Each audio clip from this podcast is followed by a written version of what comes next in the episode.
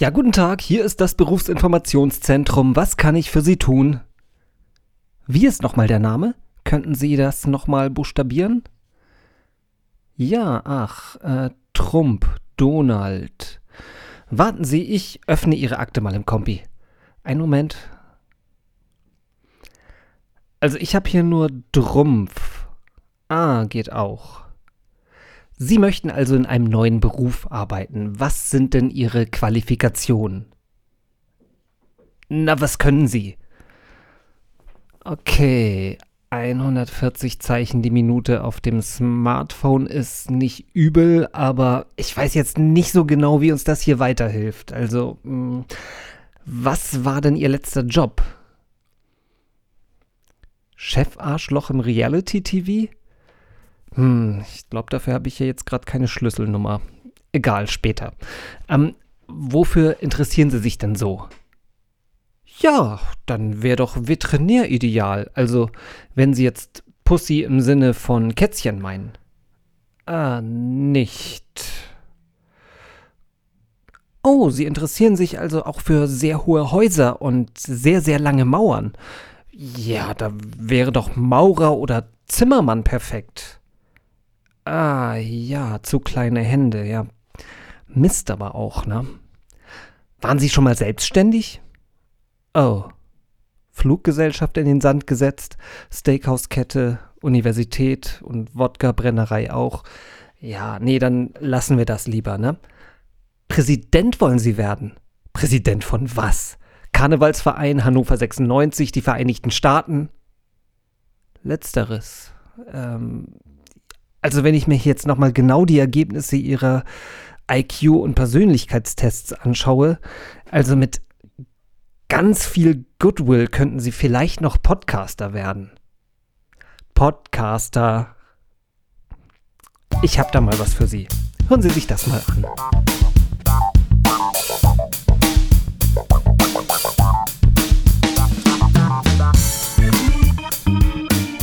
Das ist das Poddings. Und hier sind Thies Melfsen und Nils Peters.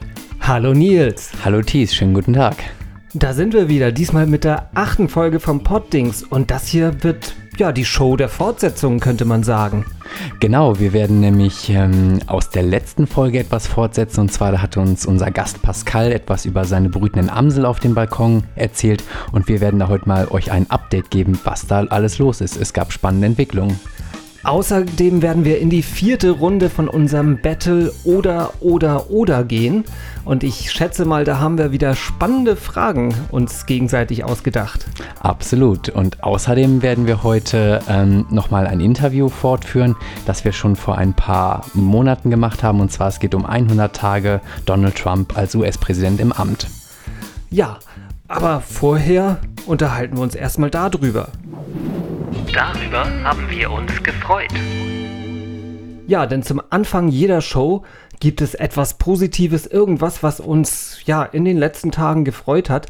Bei mir war das eigentlich was ganz Banales. Ich dachte ja immer, wir brauchen im Poddings unbedingt mehr Cat-Content. Ne? Also wenn du irgendwie schlecht drauf bist, ne, Katzenvideos, die holen dich immer wieder raus. Die gehen immer absolut. Aber das gibt noch was viel äh, effektiveres, nämlich etwas Süßeres als Kätzchen? Ja, nein. Elephant Content. oh. Und zwar habe ich im Internet eine Seite gefunden, auf der lustige Fotos und kurze Videos von Babyelefanten gezeigt werden und das schlägt Katzen sowas von um Längen. Also das ist ja auch mein Tipp für zu Hause mal, wenn man halt irgendwie mal einen viralen Hit im Internet landen will oder so, einfach sich einen kleinen Babyelefanten zusetzen, äh, zulegen, ähm, Videokamera draufhalten ne, und das klickt unheimlich, da bin ich mir total sicher. Äh, bis zum neunten Monat kann man die bestimmt auch in der Wohnung halten. Bestimmt. Muss man mal gucken, was im Mietvertrag steht, ob halt irgendwie Elefantenhaltung ausgeschlossen ist. Aber sehe ich jetzt kein Problem. Das könnte vielleicht, wenn man, also bei mir zum Beispiel ist das sehr hellhörig, das Trampeln, das könnte die Nachbarn unter mir ein bisschen. Und das Tröten? Das Tröten wird. Ich erinnere da nur an Benjamin Blümchen. Den ja. fand ich immer sehr penetrant mit seiner Tröte. Hattest du Nachbarn, die immer Benjamin Blümchen gehört haben? Nein, oder? ich selbst. Du selbst. Und dann gab es Beschwerden von der Familie. Von der Familie, ah, ja. Naja, auf jeden Fall diese Baby-Elefanten-Seite, äh, die habe ich natürlich oder verlinke ich natürlich in den Show News. Unbedingt mal reinschauen. Am besten, wenn man gerade nicht so gut drauf ist, hinterher auf jeden Fall. Man, es, es weitet einem das große Elefantenherz. Elefanten sind die neuen Katzen. Elefanten sind die neuen Katzen. Das ist das Fazit von meinem. Darüber habe ich mich gefreut heute. Was ist dein? Darüber ich mich ähm, gefreut. Ich habe mich letzte Woche ähm, gefreut und zwar gab es eine Ankündigung, dass die Rolling Stones wieder auf Tournee gehen werden und ihre erste Station während der Europatournee werden sie in Hamburg haben, also hier zu Hause und sie werden auch gar nicht weit von hier weg im Stadtpark spielen und ich bin schon mal sehr gespannt, wie das da am 9. September laufen wird. Also 80.000 Leute werden da kommen und ähm, das gibt ein großes Hallo. Nein, ich nicht, aber ich habe tatsächlich Karten gekauft, die werde ich meinen Eltern schenken schenken. Die waren nämlich, ich glaube mal vor 30, 35, 40 Jahren waren sie schon mal bei den Rolling Stones und ich dachte so, die Leute um Mick Jagger, die sind jetzt auch schon über 70 und ähm, dann könnten sie da nochmal einfach hingehen. Vielleicht wird es ja die letzte Tournee. Also ich wünsche Ihnen natürlich ähm, den Rolling Stones nur das Beste und ganz viel Gesundheit, aber ich glaube, sie werden ein bisschen alt. Findest du das jetzt sehr spießig, wenn ich jetzt sage, dass ich das irgendwie ein bisschen doof finde, dass sie dafür über eine Woche den Stadtpark oder die große Wiese im Stadtpark sperren? Ja, irgendwie schon, weil du hast so viele Möglichkeiten, irgendwo anders hinzugehen. Ja, aber die haben auch so viele Möglichkeiten, die Konzerte irgendwo anders zu machen, halt ja, auf der Trabrennbahn oder sonst wo, wo sowas sonst, sonst auch stattfindet. Aber das ist doch eine total geile Location und das letzte Konzert, das war 1989 bei Pink Floyd und seitdem war noch nichts, also außer der Kirchentag war nochmal, das war auch eine größere Sache. Da war der Abschlussgottesdienst auf der großen Wiese, aber sonst habe ich noch nie erlebt, dass da eine größere Veranstaltung war. Und das ist doch total geil. Ja, gut, okay, ich nehme das mal so hin. ähm, ja, wie gesagt, ich werde, glaube ich, die Rolling Stones da nicht so. Also, wie gesagt, die du Karten wirst, sind eh weg. Und, und, du wirst sie hier hören, definitiv. Äh, ziemlich sicher, da gehe ich davon aus. Also, vielleicht, ich finde die Rolling Stones jetzt nicht ganz schlecht, aber ich bin da jetzt halt auch nicht der Riesenfan. Nicht dein Geschmack, ähm, okay. Ja, sie sind okay. Also, aber wie gesagt, auch über 100 Euro für eine Karte würde ich da, glaube ich, oder hätte ich jetzt nicht so den Bedarf. Dass, das leistet man sich mal. okay. Gut, also wir halten fest, du freust dich auf die Rolling Stones im Hamburger Stadtpark im September in diesem Jahr. Ich Richtig. halte mich da ein bisschen zurück. Gut. So, jetzt kommen wir mal zu unserem nächsten und äh, dem heutigen Hauptthema. Und zwar Herr Trump. 100 Tage jetzt, also ein bisschen mehr jetzt schon, aber die Welt ist bis jetzt noch nicht untergegangen. Aber mal abgesehen von diesem Worst-Case-Szenario, was ist denn jetzt mit den ersten 100 Tagen eigentlich mit US-Präsident Donald Trump? Was, was können wir davon halten? Vor ziemlich genau 100 Tagen habe ich mich mit Martin Kruse aus Seattle unterhalten, wie er den Wahlkampf und die Zeit nach der US-Wahl erlebt hat. Und jetzt ist Martin wieder per Skype bei uns. Hallo Martin. Hallo Thies, hallo Nils. Hallo Martin, schön, dass du da bist. Ähm, wir haben ja beim letzten Mal darüber geredet, dass es einen unglaublich tiefen Graben zwischen Trump-Befürwortern und Gegnern in der Bevölkerung gab. Äh, beide Lager redeten kaum noch miteinander. Wie ist da dein Eindruck heute? Hat sich das innerhalb von 100 Tagen ein bisschen verändert? Ich glaube nicht, dass es sich wirklich verändert hat. Ähm, die Trump-Unterstützer, meiner Erfahrung nach, treten ein bisschen weniger auf in der Öffentlichkeit, was vielleicht einfach dadurch zu erklären ist, dass sie ihr grundlegendes Ziel ja erreicht haben. Er ist inzwischen Präsident und sitzt im Weißen Haus. Die Proteste sind nach wie vor sehr umfangreich und ähm, eine wirkliche Verständigung zwischen den beiden Lagern hat, glaube ich, bisher zumindest noch nicht stattgefunden, was, glaube ich, auch gut daran liegen kann, dass zumindest, ähm, so wie es hier in Seattle dargestellt wurde, was ja eine sehr liberale Stadt ist, Trump so ziemlich alles getan hat, was in seiner Macht stand, um die Gräben noch weiter zu verschieben. Hier ist im Moment, ähm, also ich lese ja immer regelmäßig Zeitungen und ähm, irgendwelche Online-Medien und hier ist im Moment ein ganz, ganz großes Thema, also das beherrschende Thema, die ähm, Entlassung des FBI-Chefs James Comey vor ein paar Tagen. Ähm, das war ja wohl sehr überraschend. Ähm, wie, wie wurde das bei euch aufgefasst? Ich glaube, mit der gleichen Überraschung, die ihr in Deutschland erlebt habt. Ähm, als es passierte, kam es natürlich sofort dann als Breaking News über alle Kanäle bei CNN im Fernsehen, die anderen großen TV-Stationen und natürlich auch die Zeitungen wie die New York Times und Washington Post. Ich glaube, dass ganz viele Leute aus beiden politischen Lagern davon komplett überrascht wurden, denn zunächst sah es so aus, als wenn ähm, Comey in seinem Amt als FBI-Direktor ja mit der Veröffentlichung der letzten Ermittlungen über diese E-Mail-Affäre direkt vor der Wahl ähm, Trump eher geholfen hat und das insofern ja, genau. Hm. Würde, dass Trump ein Interesse daran hat, diesen Mann im Amt zu behalten. Und das Ganze kam wirklich praktisch komplett aus dem Blauen. Und nach allem, was man inzwischen hier gehört hat, war es wohl auch äußerst überraschend für viele seiner eigenen Parteianhänger. Also selbst Republikaner im Kongress oder im Senat waren nicht vorab informiert und anscheinend auch einflussreiche Leute im Weißen Haus selber waren nicht darüber informiert, sondern haben es im Grunde genommen aus der Presse erfahren, was und denke ich schon erstaunlich ist. So ein wichtiges Amt und es sieht mehr oder minder so aus, als wenn Donald Trump zusammen mit drei, vier anderen Leuten das relativ schnell im Alleingang beschlossen und dann auch durchgeführt hat. Und hier hat man nämlich auch gehört, ähm, dass er, also das Comny selbst, ähm, hat, saß irgendwie mit FBI-Mitarbeitern zusammen und hat das dann an so einem Newsticker im Fernsehen gesehen und dachte erst, ähm, die hätten sich jetzt einen guten, verspäteten Aprilscherz irgendwie erlaubt und konnte das selbst auch überhaupt gar nicht glauben. Ja, ich habe genau das Gleiche gehört. Also es klingt schon absolut bizarr. Ich glaube, er war in Los Angeles und hat da die ähm, lokalen FBI-Beamten äh, besucht und ja, da eine Pressekonferenz gegeben, während mit einmal im Hintergrund, ich glaube, CNN lief und der Newsticker auftauchte, dass er entlassen ist, bevor der offizielle Brief eben an das FBI-Hauptquartier in Washington, D.C. zugestellt wurde. Es ist ähm, so ein bisschen sinnbildlich für das, was viele Leute hier sagen, wie Donald Trump in diesen ersten 100 Tagen oder ein bisschen mehr als 100 Tagen regiert hat, dass er eben sehr viel impulsiv und mit Schnellschüssen agiert und sich nicht langfristig mit seinen Beratern oder einflussreichen Senatoren oder Kongressabgeordneten abgesprochen hätte, so wie das normalerweise in Washington DC ja stattfindet, dass alles von relativ langer Hand vorbereitet wird und dreimal hin und her überlegt wird, ob es nun gut ist oder nicht gut ist, irgendwas zu machen, während er anscheinend entweder komplett alleine entscheidet oder eben sich nur mit sehr, sehr wenigen Leuten zusammensetzt und dann auch direkt eine Entscheidung trifft. Es klang auch so, als wenn sein Pressesprecher, Sean Spicer, in dem Fall noch nicht informiert war und händeringend versucht hat, Informationen zu kriegen, da die Presse ihn dann gedrängt hat, genauere Informationen bereitzuhalten und er im Grunde genommen auch nicht wirklich wusste, was eigentlich passiert war. Ähm, dieses dubiose Verhalten in der Sache, Hast du das Gefühl, dass das halt auch bisherige Trump-Anhänger ein bisschen auf Distanz zu ihm bringt?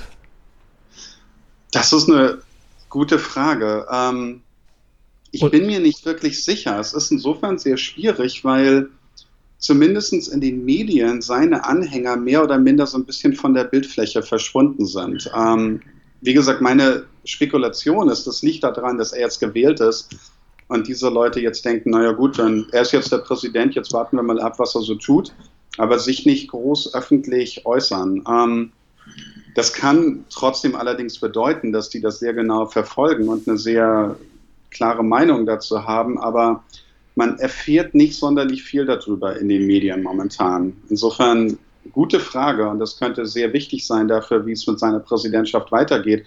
Vor allen Dingen im Hinblick auf die sogenannten Midterms ähm, hier in 2018, die dann ja die Mehrheitsverhältnisse im Kongress ändern könnten. Okay, in der deutschen Presse werden diese Vorgänge durchaus äh, mit der Watergate-Affäre verglichen, die halt Anfang der 70er Richard Nixon zum Rücktritt zwang. Ähm, ist das, kann man das vergleichen und wird das in den Staaten auch so eingeschätzt? Es wird definitiv verglichen. Also die meisten großen Medien sind ja, muss man sagen, eher Trump-kritisch. Also bei den Zeitungen, die New York Times und die Washington Post schreiben im Grunde genommen nichts Positives über ihn. Viele der großen TV-Stationen sind vielleicht ein bisschen zurückhaltender, aber im Grunde genommen auch eher kritisch, wenn man mal von Fox News absieht. Im letzten Gespräch haben wir ja, kommen wir zu einem anderen Thema einmal, äh, im letzten ja. Gespräch haben wir ähm, zum Beispiel auch über äh, Obamacare, den äh, mhm. Affordable Care Act gesprochen, den ähm, Trump unbedingt rückgängig machen wollte. Mit mehreren Anlaufläufen ist er da jetzt ein bisschen erfolgreicher geworden. Oder äh, ja, also äh, schei scheint es jetzt ja zu klappen, dass sie halt zumindest in Teilen die, diese äh, Gesundheitsreform zurücknehmen. Wie wird das aufgenommen? Äußerst kritisch. Ähm, also von Seiten der Demokraten und deren Anhänger natürlich sowieso extrem kritisch. Aber nach allem, was ich gehört habe, selbst ähm, republikanische Stammwähler sehen das Ganze äußerst kritisch, denn im Grunde genommen, nach den paar Details, die man bisher über die Reform erfahren hat, wird es Krankenversicherung massiv günstiger machen für sehr reiche Leute, die im schlimmsten Fall ihre medizinischen Rechnungen auch einfach so begleichen könnten. Ähm, die Situation für Leute aus einkommensschwachen Bereichen wird sich aller Voraussicht nach deutlich verschlechtern, denn ich weiß nicht, wie weit das in Deutschland thematisiert wurde, aber zum Beispiel diese sogenannten Pre-Existing Conditions werden wieder auftauchen. Das heißt, wenn man seine Versicherung wechselt oder eine neue abschließt, wird man in Zukunft wieder seine gesamte Krankengeschichte offenlegen müssen. Und wenn man dann, sagen wir mal, zum Beispiel schon mal eine Herzerkrankung hatte oder äh, Krebserkrankung, gilt man dann automatisch als Hochrisikoperson für die äh, Versicherung und muss unglaubliche Beiträge zahlen, welche in der Regel dann für Menschen mit einem normalen durchschnittlichen Einkommen nicht zu finanzieren sind. Unter dem Affordable Care Act oder Obamacare wurden eben genau diese Pre-Existing Conditions abgeschafft. Und dass die jetzt wieder eingeführt werden, ist etwas, was bei sogenannten Town Hall Meetings hier wohl selbst republikanische Abgeordnete von ihren äh, Anhängern massiv zu hören bekommen haben unter großem, großem Protest. Insofern bin ich auch mal äußerst gespannt, wie es mit dieser Reform weitergehen wird. Sie muss ja noch durch den Senat und der hat bereits angekündigt, dass diese Reform in ihrer momentanen Art und Weise nicht weitergehen wird. Ähm, also ich gehe mal davon aus, dass es noch ziemlich drastische Änderungen dazu geben wird, aber wie die genau aussehen werden, ja. wird dann eine sehr spannende Frage. Kannst du kurz einmal dieses Prinzip Town Hall Meetings beschreiben? Das ist, glaube ich, ja. irgendwie so eine Besonderheit im, in der amerikanischen Politik.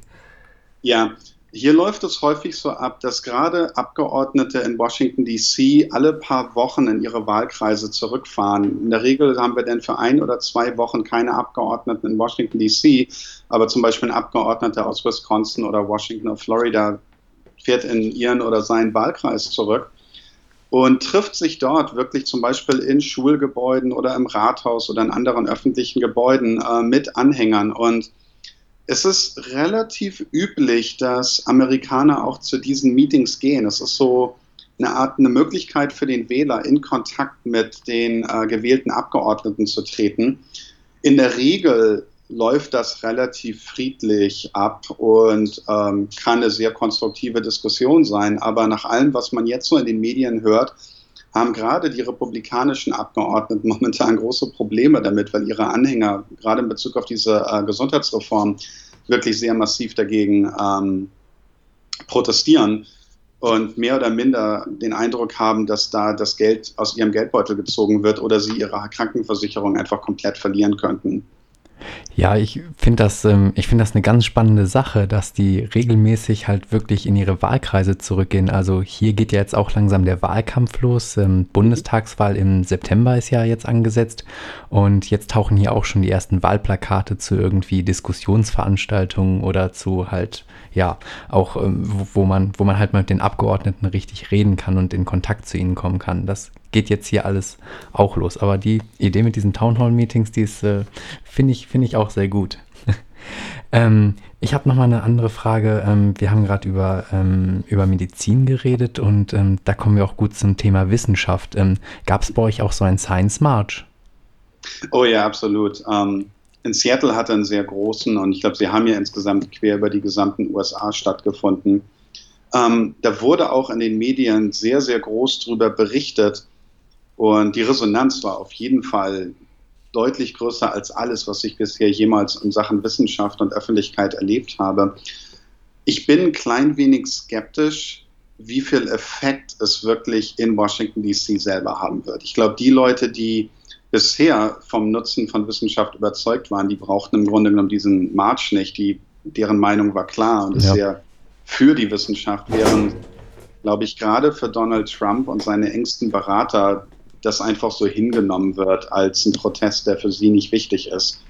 Und sie wahrscheinlich auch denken, dass sehr viele der Leute, die dort marschiert sind, im Grunde genommen hauptsächlich sowieso Wähler der Demokraten sind und sie sich da ja nicht sonderlich groß um die kümmern.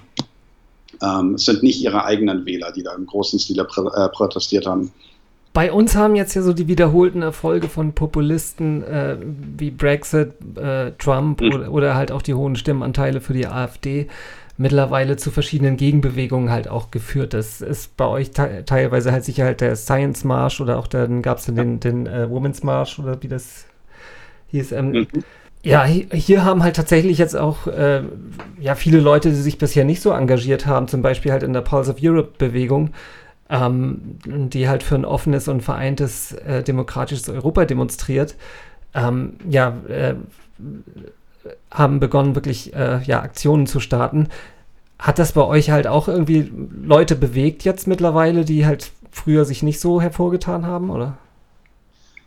Oh, ist sehr schwer zu sagen. Ähm, ich denke schon, dass insgesamt momentan Politik viel mehr Aufmerksamkeit erfährt, als das vorher der Fall war. Man muss ja sagen, dass gerade im Vergleich zu Europa der Durchschnitt in der US-Bevölkerung so aussieht, dass da insgesamt gesehen geringeres Interesse an ähm, Politik besteht. Die Wahlbeteiligung hier ist traditionell eigentlich immer niedriger als das, was man aus Deutschland oder anderen europäischen Nationen äh, gewöhnt ist. So im Vergleich dazu denke ich schon, dass momentan mehr Menschen über Politik reden. Wo ich mir allerdings nicht so ganz sicher bin, ist, dass man wiederum sagen muss, ich lebe hier in Seattle, was im Vergleich zum Rest der USA doch eine sehr politisierte Stadt ist. Insofern viele der Dinge, die ich hier erlebe, mögen jetzt nicht zwangsweise repräsentativ für den Rest des Landes sein. Ähm, ja, insgesamt würde ich aber schon sagen, dass mehr Diskussion in der Bevölkerung über die Politik ähm, stattfindet. Es gibt auch eine, ich sag mal, lustige oder amüsante ähm, Sicht auf Trump. Und zwar, ähm, er punktet ja immer mit relativ vielen Fettnäpfchen und Peinlichkeiten. Mhm. Zum Beispiel ähm, mit seinem Telefonat mit dem, äh, mit dem australischen Premierminister, wo er über den Flüchtlingsdeal äh, mit ihm gesprochen hat und dann irgendwie aufgelegt hat. Oder dass er gesagt hat, bei seiner ähm, Vereidigung vor dem Kapitol waren so viele Menschen wie noch nie bei einer Vereinigung da, obwohl die Bilder halt wirklich eine andere Sprache gesprochen haben. Ähm, wird das in den USA auch irgendwie, ist es mittlerweile Alltag, dass man sagt, ach ja, der Trump, das äh, passiert dem einfach und ähm, während man vorher bei Obama, der war ja immer extrem korrekt und ähm, ähm war, war auch irgendwie sympathisch, ähm, hat das irgendwie zu einer, wie ist da die Stimmungslage? Ähm, ich glaube, es wird im Grunde genommen so gesehen, dass die Leute, die nicht für Trump sind, sich auf der einen Seite wirklich nur noch an den Kopf fassen über all diese Fettnäpfchen, in die er da getreten ist und sich auch einfach darüber amüsieren, während ich glaube, für viele seiner Anhänger das keine allzu große Rolle spielt, beziehungsweise die es teilweise sogar positiv finden, im Sinne von, er verlässt die ausgetretenen Pfade und geht einen anderen Weg. Das ist nicht das klassische alte Washington DC, so wie man es kennt, und er macht alles anders und das finden die durchaus ganz gut. Aber es ist wiederum so ein Zeichen dafür, wie polarisiert hier alles ist. Die eher liberale Seite der USA, zum Beispiel denn dargestellt in dieser Comedy-Show ähm, Saturday Night Live, die im Prinzip jedes Wochenende wunderbarstes Material von Donald Trump oder seinen Mitarbeitern bekommt, um eine ganze Stunde oder mehr damit zu füllen und sich im Grunde genommen über die Verfehlung im Weißen Haus und die Fehler da lustig zu machen. Während für viele seiner Anhänger das ähm, so ein bisschen wie Blasphemie aussieht, die dann eben denken, nein, das ist unser gewählter Präsident, die könnt ihr euch über ihn lustig machen und er zeigt jetzt endlich mal dem Rest der Welt, wo es lang geht, wenn man das ein bisschen vereinfacht darstellen will. Mhm. Also ähm, gegen, da, gegen das Establishment. Das mhm. Donald Trump selber behauptet ja, er führe einen Krieg gegen die Medien. Ähm, mhm. Und ja, er, er, versteht ja offensichtlich gar nicht die Bedeutung der, der Pressefreiheit so als Korrektiv der Politik und ähm, scheint ja auch generell wenig Verständnis für rechtsstaatliche Prinzipien zu haben. Ähm, wird das wahrgenommen oder wird das, ähm, also, also schreckt das niemanden ab? Also mal aus, außer jetzt die sowieso gegen ihn sind. Ja, also es ist, glaube ich, genauso wie du sagst. Es, ähm, es wird sehr stark wahrgenommen aber wiederum sehr geteilt, je nachdem, auf welcher Seite der politischen Lager man sich selber einordnet oder die Medien sich einordnen. Ich meine, bei den Zeitungen zum Beispiel die New York Times und die Washington Post zerreißen ihn da mehr oder minder in der Luft und ähm, gehen durch all seine Aussagen und führen im journalistischen Sinne wirklich so eine Art kleinen Krieg gegen das Weiße Haus. Und definitiv dann die Republikaner oder einzelne Anhänger, allen voran natürlich Donald Trump, denn sind strikt gegen diese Medien. Und ähm, ich glaube, es vergeht hier kaum ein Tag, an dem Donald Trump nicht einen seiner Tweets absetzt und von Fake News redet. Im Grunde genommen Fake News für ihn ist alles, das nicht seine eigene Meinung bestätigt. Wobei ich gehört habe, dass im, im, Gegensatz jetzt zu deutschen Medien, amerikanische Medien doch noch irgendwie sehr bemüht sind, halt auch auszugleichen und äh, so schwer es auch ist, auch irgendwie, äh, um die Neutralität zu wahren, auch positive Meldungen über Trump zu finden. Ist das so oder habe ich da nur Mist gehört? Ich denke, das ist schon so. Also die Zeitung, die ich hauptsächlich lese hier, sind die New York Times und die Washington Post, welche definitiv das so machen, wie du es gerade dargestellt hast. Sie sind überwiegend sehr kritisch zu ihm, aber liefern Argumente dafür, haben allerdings durchaus ein paar Dinge angesprochen, die ihrer Ansicht nach auch in die richtige Richtung gehen. Ähm, das sind dann allerdings, wenn man so will, ein Prozent geht in die richtige Richtung, 99 Prozent in die falsche Richtung. Also im Grunde genommen sind sie äußerst kritisch zu ihm. Aber ich denke schon, dass zumindest die großen etablierten Zeitungen hier sich relativ große Mühe geben, ähm, differenziert zu berichten. Und gerade die New York Times und die Washington Post zum Beispiel haben auch beide, nachdem er vereidigt wurde, ähm, neue Journalisten eingestellt und ihre Korrespondententeams in Washington DC vergrößert, um mehr Leute zu haben, die über die Vorgänge am Weißen Haus berichten zu können. ähm, dürfen wir das für unsere Hörer sagen, nur so als Erklärung, du bist gerade Vater geworden? ja, klar. Nur so, man hört im Hintergrund gerade den kleinen äh, Alexander, ne? Ja. Genau, das kann zwischenzeitlich mal in dem Interview passieren, kein Problem. Herzlichen Glückwunsch nochmal. Ja, genau. vielen Dank. Dir und deiner Frau. Dankeschön. Wir kommen eigentlich auch schon zum Fazit eigentlich. Ähm, du hast jetzt 100 Tage, bisschen mehr, äh, mit Präsident Trump äh, direkt in den USA erlebt. War es besser, schlimmer oder genau so, wie du es dir vorgestellt hast? Ähm, ein bisschen schwierig zu sagen. Ich hatte ehrlich gesagt sozusagen die, die schlimmsten Befürchtungen, dass er gerade außenpolitisch zu Anfang unglaublich dumme Entscheidungen treffen würde und auch das US-Militär einsetzen würde, zum Beispiel im schlimmsten Fall, jetzt sagen wir mal mit Nordkorea, Glücklicherweise, abgesehen von einem Angriff in Syrien, hat er das bisher nicht gemacht. Also darüber war ich relativ erleichtert. Ich war schon oder bin nach wie vor relativ schockiert, wie naiv und schlecht vorbereitet die tägliche Arbeit der Regierung in Washington stattfindet. Also Comey ist jetzt nur ein Beispiel dafür, dass selbst wichtigste Leute in der Regierung im Grunde genommen nicht informiert sind, bevor sowas denn vom Fernsehen schon berichtet sind. Und die Art und Weise, wie zum Beispiel diese zwei Erlasse durchgeführt wurden, welche ähm, die Einreise von Angehörigen bestimmter muslimischer Nationen hier regulieren sollten, das war dermaßen stümperhaft, dass ich schon äußerst erstaunt darüber war. Es hat mich nicht so sehr überrascht für Donald Trump persönlich, aber dass er in meinen Augen nicht einmal klug genug war, sich dann mit Leuten zu umgeben, die viel Erfahrung in diesen Bereichen haben und auf diese dann auch zu hören, sodass sie ihm sagen könnten, hör mal, du willst das jetzt machen, aber aus juristischen Gründen wird das so nicht funktionieren. Wir müssen uns da jetzt mal zwei, drei Tage hinsetzen und versuchen, das vernünftig wasserdicht auszuarbeiten und dann können wir was machen. Dass stattdessen praktisch sämtliche politischen Initiativen immer hauruck waren, finde ich schon äußerst erstaunlich. Das kann vielleicht, denke ich, ein oder zweimal zu Anfang passieren, gerade wenn man ein so populistischer Präsident ist und sich schnell profilieren will und praktisch was liefern will für seine Anhänger. Aber er hat ja krachende Niederlagen zu Anfang erlitten und dass er daraus nicht gelernt hat und seinen Politstil ein klein bisschen geändert hat, finde ich schon sehr überraschend. Ähm, und es ist etwas, das ich so nicht erwartet hatte. Ich hatte so ein bisschen befürchtet, dass er schnell aus solchen Fehlern lernen würde und danach dann sehr viel cleverer regieren würde und dann tatsächlich viele seiner politischen Programmpunkte durchsetzen würde, mit denen ich persönlich, das will ich ganz offen sagen, ähm, so ein bisschen auf Kriegsfuß stehe und denen ich nicht zustimme. Also der Endeffekt, dass er im Grunde genommen bisher praktisch nichts zustande gebracht hat, ist etwas, mit dem ich ganz gut leben kann. Aber dass er die gleichen Fehler wieder und wieder gemacht hat, finde ich ehrlich gesagt schon äußerst überraschend. Martin Kruse hat die ersten 100 Tage mit Donald Trump als Präsident in Seattle erlebt und uns erzählt, wie er diese Zeit äh, empfunden hat. Martin, wir danken dir für das Gespräch und ja, vielleicht sprechen wir uns dann zum äh, Impeachment-Verfahren wieder. Alles klar. Danke dir, Martin. Dankeschön. Okay, Thies, das war schon ein interessantes Interview mit Martin. Ähm, ganz spannend, was er uns dazu zu berichten hatte.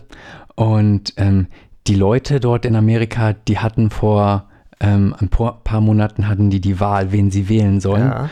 Und ähm, wir haben hier auch die Wahl. Ähm, weißt du auch, bei was wir hier die Wahl haben? Ja, ich glaube, ich weiß, worauf du hinaus willst. Richtig.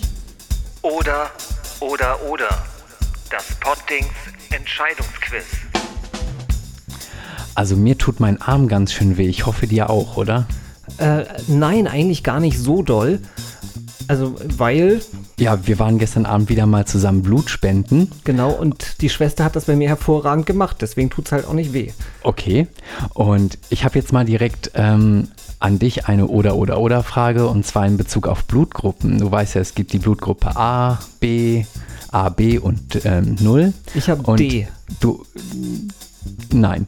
Ähm, und dann möchte ich gerne von dir einmal wissen, ähm, welche Blutgruppe in China ähm, die Menschen am meisten haben. Ist es 0 positiv oder A positiv? Weil es gibt große regionale Unterschiede auf, Ehrlich, auf dem Planeten. Ehrlich, das ist mir ja. total neu. Ich hätte, da hätte ich jetzt gedacht einfach, dass das total gleich oder also völlig gleich verteilt nee, ist. Es unterscheidet sich. Ähm, das ist, da kann ich einfach nur raten. A positiv. Oder was war die Auswahl? A, also das mit A. Okay. Ähm, also 0 positiv, das haben 48% der Chinesen und A positiv 28% der Chinesen. Also kein, kein Punkt, Punkt für, für, mich. Das heißt übrigens, wir haben noch gar nicht erzählt, ähm, du hast einen Punkt Vorsprung, ne? Wir sind in der vierten Stimmt, Runde. Immer noch. Nach drei Runden steht es 6 zu 5 für dich und ja, bei 6 zu 5 bleibt es jetzt auch, weil ich jetzt keinen Punkt gemacht habe. Da kann ich jetzt nur hoffen, dass du auch keinen Punkt machst bei, meinem, bei meiner Frage und meinem Thema. Okay. Und zwar, wir bleiben noch ein bisschen bei ähm, Donald Trump. Und zwar, ja, glaubt man, Donald Trump rein sich in seinem Leben äh, ein Erfolg an den anderen wie bei einer Perlenkette sozusagen. äh, in diesem Universum hingegen sieht das ein bisschen anders aus. Es gibt halt ziemlich viele Beispiele, in denen Donald Trump ein Unternehmen oder ein Projekt halt äh, ziemlich an die Wand gefahren hat. Meine Frage ist jetzt, äh, Fakt oder Fake? Gibt, gab es dieses verkackte Trump-Projekt tatsächlich? Da muss man ein bisschen unter Realitätsverschiebung leiden, oder? Ja, mal schauen, ne? Gucken wir. Also, meine erste Frage oder mein erstes, erste Trump-Projekt, äh, Trump the Game. Ein Brettspiel, mit dem du Millionen machen kannst, brachte ihm selbst kein Vermögen. Ähm. Nee, das ist zu unrealistisch. Ich würde sagen, das ist. Äh, nein, das ist ein Fake News und Total Disaster. Es ist Fakt. 1989 wow. kam das Spiel auf den Markt. Vom Aufbau erinnerte es ein bisschen an Monopoly. Das Spiel wurde mit dem sympathischen Slogan Es geht nicht ums Gewinnen oder Verlieren, es geht nur ums Gewinnen vermarktet. ähm, Trump hat dann doch eher verloren. Statt der angepeilten 2 Millionen Exemplare wurden nur rund 800.000 verkauft und dann wurde das vom Markt genommen. Also Großartig. doch eher ein Trump-Flop. Ja, kein Punkt für dich. Okay. 6 zu 5 nach wie vor. Zwei Fragen hat jeder noch.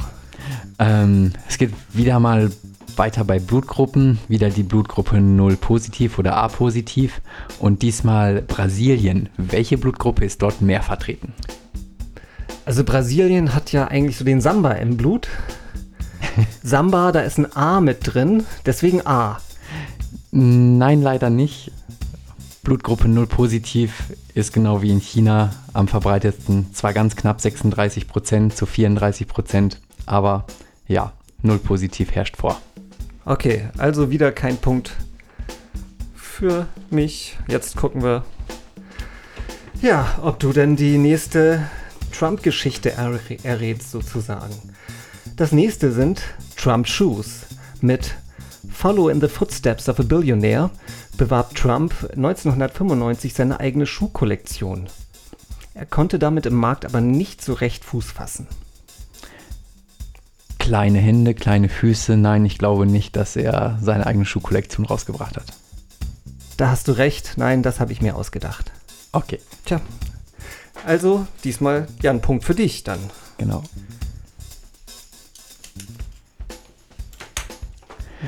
So. Jetzt begeben wir uns mal in den hohen Norden und zwar nach Norwegen. Wie ist denn da die Verteilung von Null positiv und A positiv? Welche Blutgruppe herrscht mehr vor? Darf ich googeln? Nein.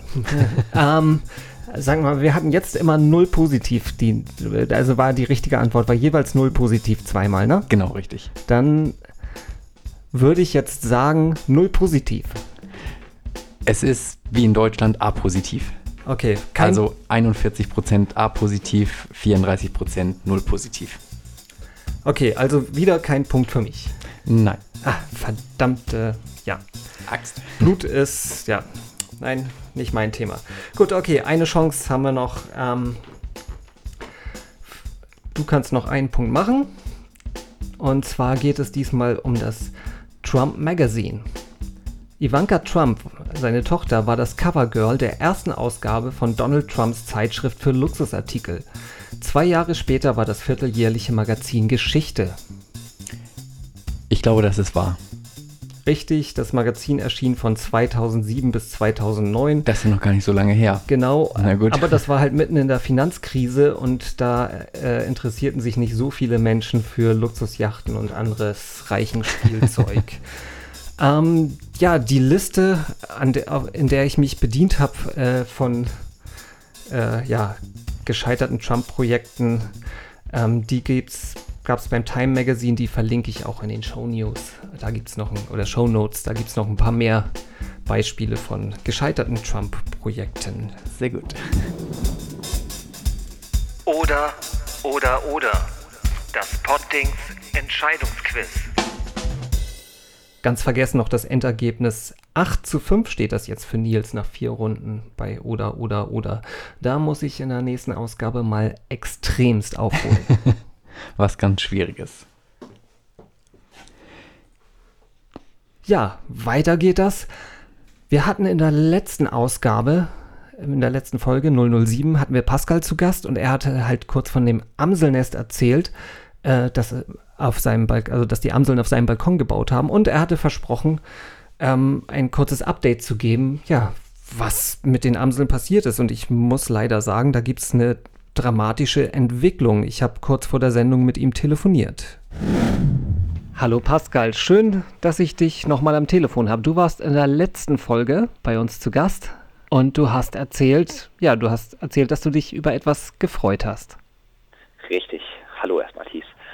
Ähm, ja, ich hatte ein kleines Amselnest auf meinem Balkon und ähm, naja, da ich die kleinen Amsel nicht stören wollte, aber mich schon ziemlich dafür interessiert habe als Stadtkind, ähm, um die Rückblende zur letzten Sendung nochmal zu kriegen, ähm, habe ich eine kleine Kamera installiert und äh, das Ganze ist relativ leicht, habe ich dann herausgefunden, auf YouTube zu stellen und dann war ich auch nur noch einen Klick davon entfernt, das mit meinen Freunden teilen zu können. Ja, wir haben es ja auch Ähm, noch geteilt. Ja, richtig, stimmt, du hast her verlinkt.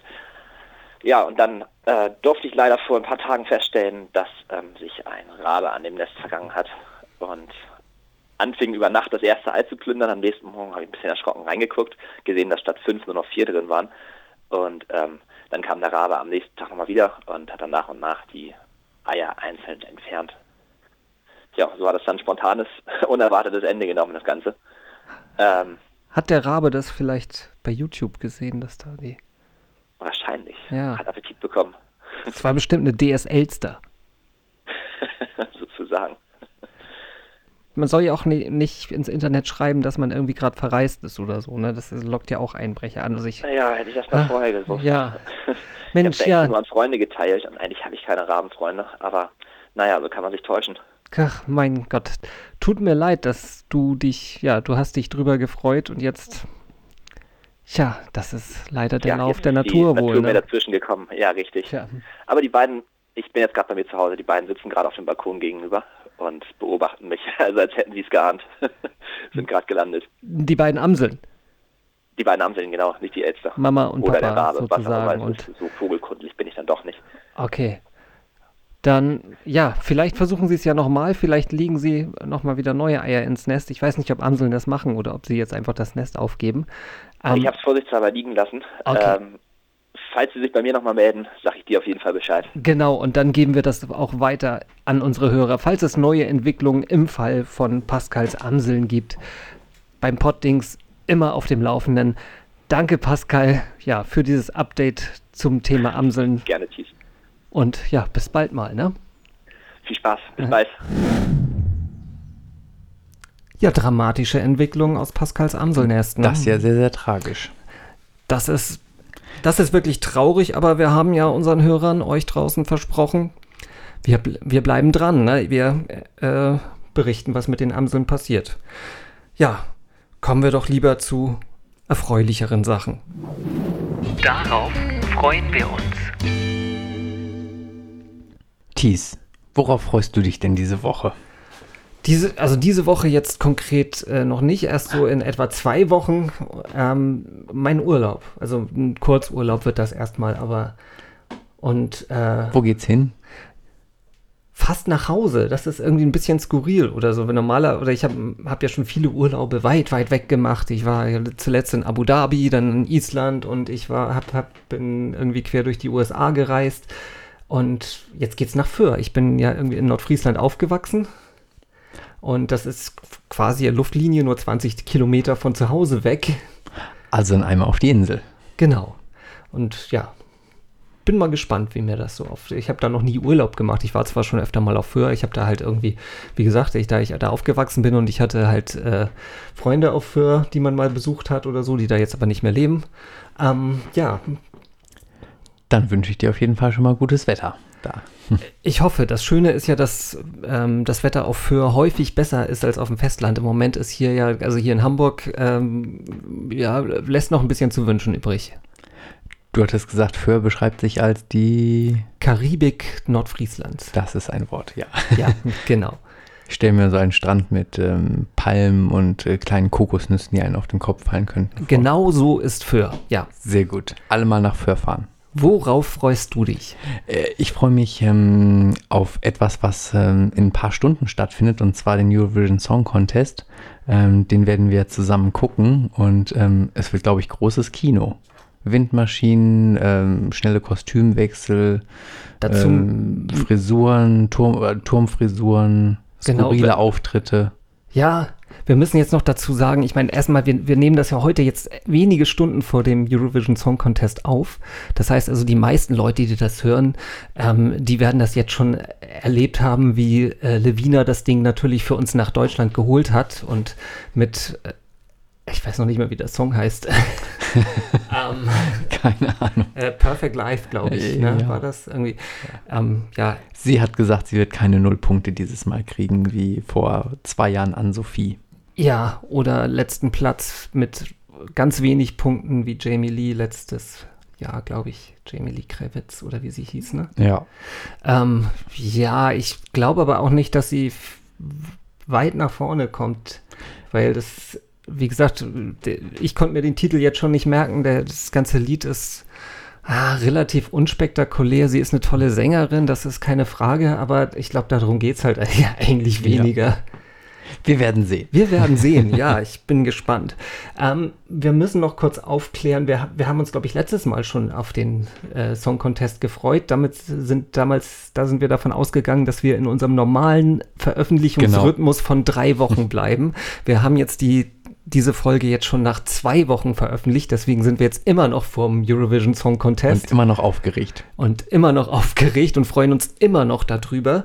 Ähm, ja, das lag so ein bisschen halt am Martin-Interview, dass, das, dass Martin halt äh, so Zeit hatte, dass wir diese Woche die Folge schon produziert haben und nicht erst nächste. Und wir jetzt halt auch gesagt haben, das ist Quatsch, jetzt die Woche, ne- äh, die Folge eine Woche liegen zu lassen, nur um, um in, unserem, in unserem Rhythmus zu bleiben.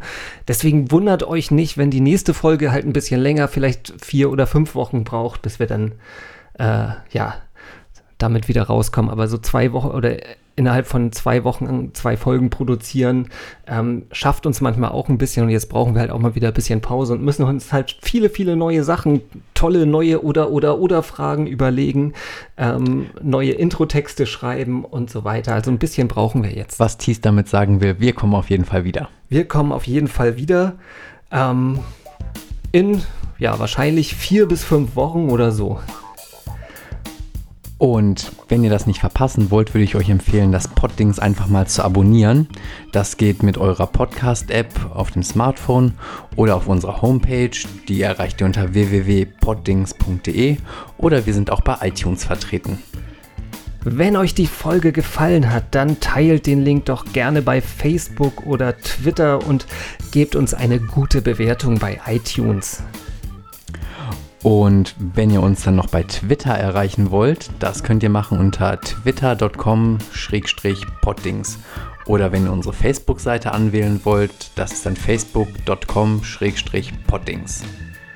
Dort könnt ihr auch direkt mit uns in Kontakt treten. Das könnt ihr aber auch per E-Mail machen mit einer, ja, über die Adresse mail at poddings.de. Das war die achte Folge von Das Poddings in diesem Internet. Vielen Dank fürs Zuhören. War wieder schön mit dir, Thies. Ja, ebenso äh, mit dir, Nils. Ich freue mich auf die neunte Folge. Und danke an unsere Zuhörerinnen und Zuhörer fürs Zuhören. Das war's für heute. Nils und Thies nehmen das Pottings vom Herd und bereiten schon mal frische Zutaten für die nächste Folge vor.